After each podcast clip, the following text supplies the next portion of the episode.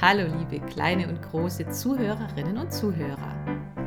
Hier sind wieder Tina und Monty und wir freuen uns, dass ihr immer noch mit dabei seid in unserem Podcast. Heute geht es weiter mit dem sechsten Kapitel aus meinem Kinderbuch Der Karatehamster legt los. Das Kapitel trägt die Überschrift Ach du Schreck, Brieftasche weg. In diesem Trainingsraum wäre jede Menge Platz für Geräte gewesen. Für Laufräder, Rutschen, Wippen, Klettertunnel. Aber Fehlanzeige. Es lagen nur Matten auf dem Boden herum. Ich nahm mir vor, gleich heute Abend die Einstreu von meiner Käfigseite zu Li und Chan rüberzuschieben. Vielleicht legte Kira mir dann auch eine kleine Matte rein, damit ich die ganze Nacht trainieren konnte.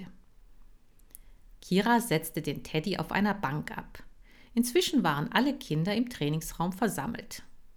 Yuzumi und Kira verbeugten sich vor den Karateschülern. Yuzumi gab Kira ein Zeichen, woraufhin sie sagte: Bitte in Aufwärmposition aufstellen. Oh, endlich ging es los. Ich kletterte aus dem Teddyanzug und stellte mich auf die Bank. Auf den Hinterpfoten, kerzengerade, alle Muskeln angespannt. Zehn Runden, sagte Kira. Zehn Runden? da lache ich mich doch schlapp. Ich schaffe im Laufrad locker hundert Runden pro Minute. Die Kids, allesamt barfuß, rannten los, immer im Kreis herum. Ich trippelte auf der Stelle, denn viel Platz hatte ich ja nicht. Zwanzig Kniebeugen, rief Kira. Ups, äh, habe ich überhaupt Knie? Zwanzig Liegestütze, äh, wie, wie soll das denn gehen? Also an Hamster wurde bei diesem Training wohl überhaupt nicht gedacht. Drei Minuten Hampelmann. Nee, nee, also den Hampelhamster machte ich nicht. Ich hatte schließlich auch meinen Stolz. Als nächstes waren Dehnübungen dran. Gedehnt hatte ich mich schon genug, als ich aus dem Käfig entkommen war. Darum machte ich lieber ein paar Lockerungsübungen.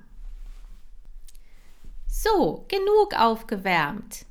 Kira machte es sichtlich Spaß, das Kommando zu haben. Jetzt bitte Grundstellung einnehmen. Die Grundstellung sah so aus. Ein Fuß vorne, einer hinten. Zwei Fäuste machen, eine Pfote ausstrecken, die andere anziehen. Ich tat mein Bestes dabei, nicht umzufallen.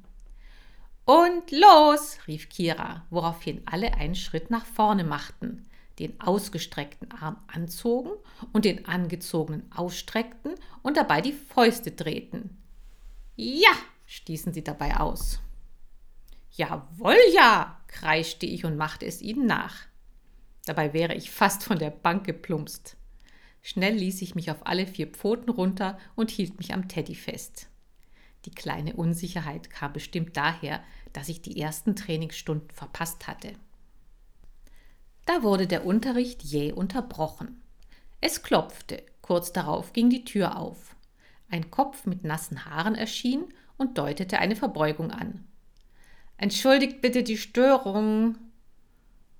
Yuzumi ging zur Tür und fragte, was los sei. Der nasse Mann senkte die Stimme.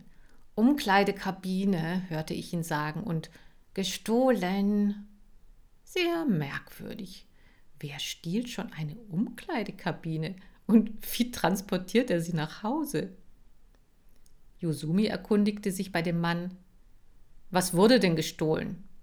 Meine Brieftasche, antwortete der nasse Mann. Hattest du die Kabine abgeschlossen? fragte Yosumi. Na klar. Also wurde sie aufgebrochen. Der Nasse schüttelte den Kopf. Eben nicht. Sie war immer noch ordentlich abgeschlossen. Der Diebstahl hat nur ein paar Minuten gedauert. Als ich mein Handtuch und meinen Bademantel geholt habe, war noch alles in Ordnung. Als ich dann aus der Dusche zurückkam und aufschloss, sah ich meine Sachen auf dem Boden liegen, als hätte jemand darin herumgewühlt, und die Brieftasche fehlt. Die Kinder tauschten schaulustige Blicke, so ähnlich wie Li und Chan, als sie das Laufrad festhalten sollten. Weil alle zur Tür strebten, kletterte ich wieder am Teddy hoch und versteckte mich. Kira nahm den Teddy mit, vielleicht aus Angst, dass er auch geklaut werden könnte. Dann folgte sie Yuzumi und dem nassen Kerl. Ich glotzte aus meinem Versteck und sah, wie Yuzumi kopfschüttelnd das Schloss einer Umkleidekabine betrachtete. Dann bückte er sich. Also hier unten sind es höchstens 15 Zentimeter Abstand zum Boden, da kommt kein Mensch durch. Und oben an der Decke ist noch weniger Zwischenraum. Ich verstehe das nicht.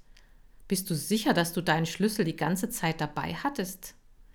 Der Nasse nickte und wickelte sich fester in seinen Bademantel. Wie viel Geld war denn in der Brieftasche? wollte Yusumi wissen.